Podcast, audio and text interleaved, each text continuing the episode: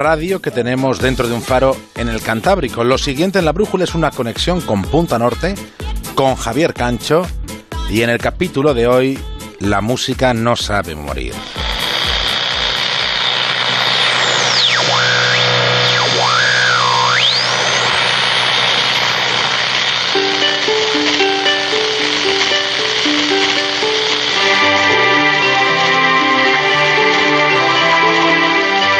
Ha sido uno de los conciertos cumbre de este acontecimiento que ya ha sido rebautizado como el mayor desastre de la historia. El Mad Cool ha causado desesperaciones por las que muchos han pronunciado la palabra caos estirando bastante la letra A.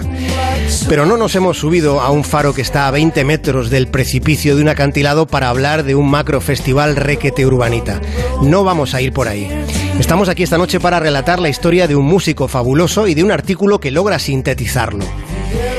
Ese artículo lo firmó Frank Casillas en Jotdown y son líneas que cuentan un trance de vida y muerte, de tormentos y música, siendo como es la música una revelación, hasta el punto de que podríamos llegar a considerar que de todos los que se han conseguido, la música es el mayor logro de la humanidad.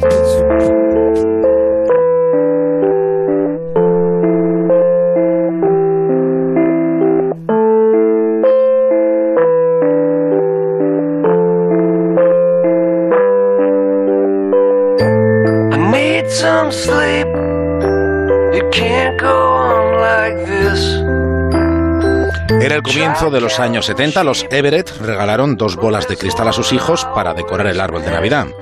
La amarilla tenía inscrito el nombre de Liz, que era la hermana mayor. La roja llevaba el nombre del pequeño Mark. Esas dos bolas dieron recorrido a un juego macabro que se prolongó durante algunas navidades. Los hermanos quedaron en que la bola de cristal que antes se rompiera marcaría un designio. El primero en morir sería aquel cuya bola fuera reducida a añicos en primer lugar. Uno de aquellos años, estando Mar preadolescente, el chico cogió las bolas del árbol y empezó a hacer malabares torpes con una risa nerviosa llamando la atención de su hermana. A Liz aquel juego le resultaba grotesco y le parecía exasperante. En el transcurso de la algarabía de Mar y la atención de Liz, al chico se le escapó una de las bolas, trató de agarrarla pero no pudo. Se le fue para siempre y contempló casi a cámara lenta aquel vuelo esférico, inexorable hacia el suelo, hasta que estalló en cristalitos y se hizo el silencio. La bola rota era de color amarillo.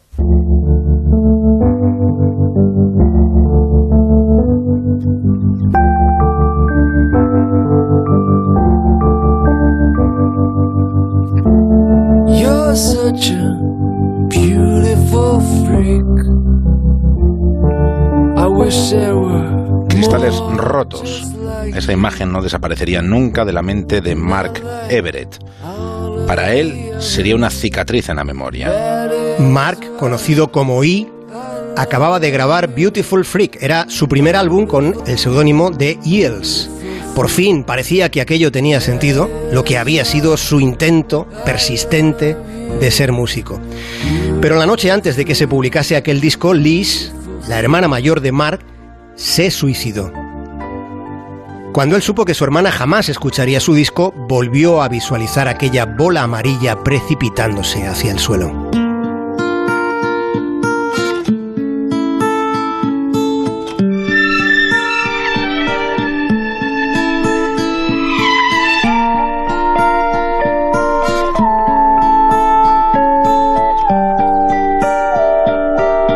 Escribe Frank Casillas que la vida de E reúne material suficiente para provocarle lágrimas a Chuck Norris.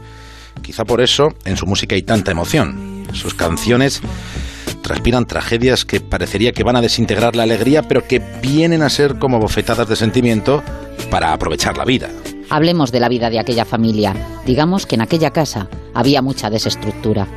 El padre se llamaba Hugh Everett III y era un físico cuántico brillante, muy brillante, que con 13 años intercambiaba cartas con Einstein, aunque al final terminó trabajando para el Pentágono. El padre de I era un genio incomprendido. Fue él quien puso encima de la mesa de la comunidad científica la teoría de los universos paralelos.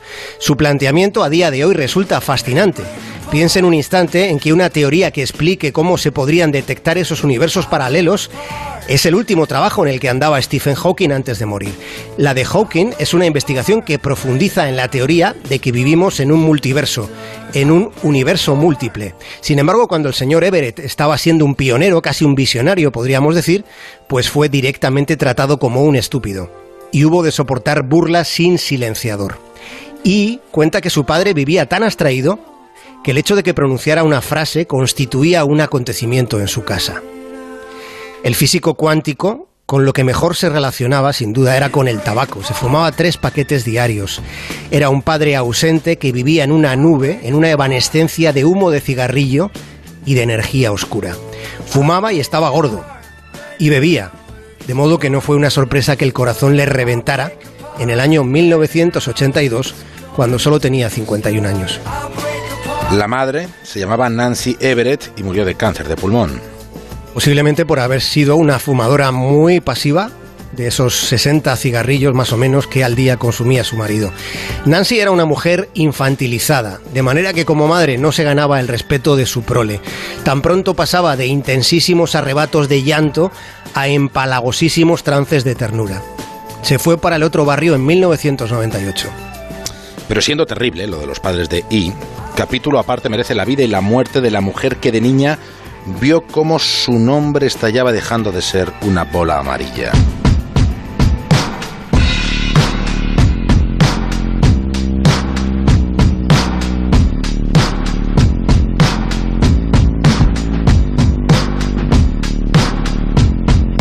La hermana mayor de Mark, de I, no había tenido unos padres que le transmitieran confianza, que reforzaran su autoestima.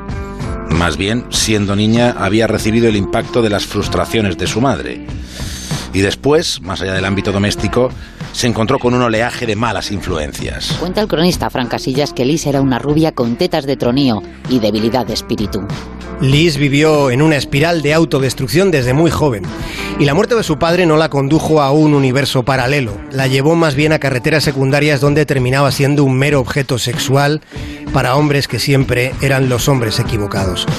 Los demonios internos de Liz no le daban tregua y los demonios externos tampoco, porque una noche fue violada por varios bestias. Así que con esos, con esos panoramas vitales, pues Liz fue una reincidente en intentos de suicidio. El primero de todos en 1982 con la profunda pena de no ver jamás a su padre. Le atormentaba no volver a verle, porque a no escucharle ya se había acostumbrado. Liz vio por última vez cómo se rompía la bola amarilla en el año 1996. Fue cuando se quitó definitivamente la vida unas horas antes de que su hermano pequeño sacara su primer disco, con el hoy legendario nombre The Eels.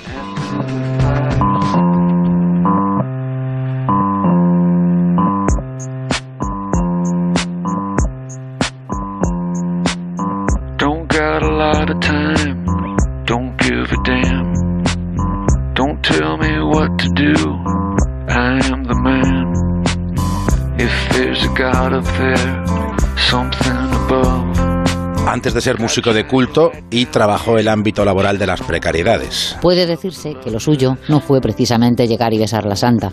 La santa industria de la música tiene sus trasfondos, pero antes de comprobarlo, lo que ahí probó fueron las amarguras de estar empleado en los bajos fondos del mercado laboral de los Estados Unidos. Trabajó en una gasolinera, en un lavadero de coches que odiaba. Lo odiaba hasta que pasó un tiempo en un establo recogiendo mierda de caballo. Después volvió a buscar el agua, limpió piscinas en invierno, repartió flores en verano. Supo que cualquier estación era buena para ganar poco dinero. Todo aquello fue un preludio de lo que serían los tres años que vivió en Hollywood haciendo algo parecido a lo que había hecho antes de, de haberse instalado en los arrabales de la meca del cine. Y ya estaba convencido de que no iba a poder dedicarse a la música cuando algo sucedió. Conoció a un tipo llamado John Carter.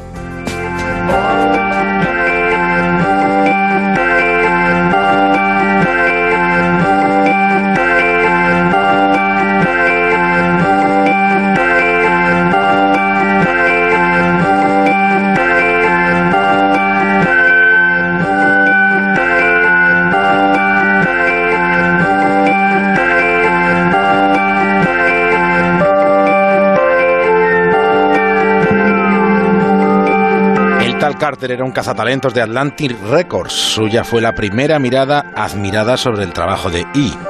Después llegarían decepciones de todo tipo, desencuentros con, con los jerarcas de las discográficas, pero finalmente su talento fue apreciado y hoy es un legendario de los escenarios y de las tardes de lluvia en soledad escuchando buenos discos.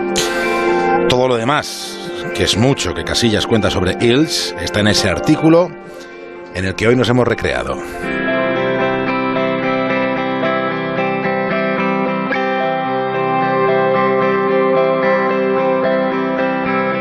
go to bed real early. Everybody thinks it's strange. I get up early in the morning. No matter how disappointed I was with the day before, it feels new.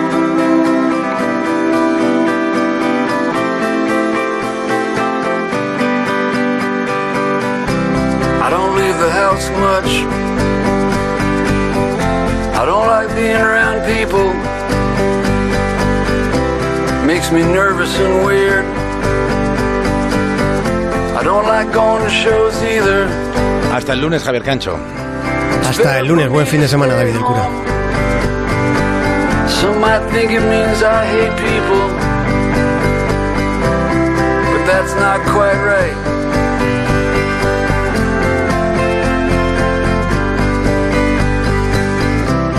Do some stupid things. But my heart's in the right place, and this I know. Onda Cero, La Brújula, David del Cura. Onda Cero, Madrid. Atención.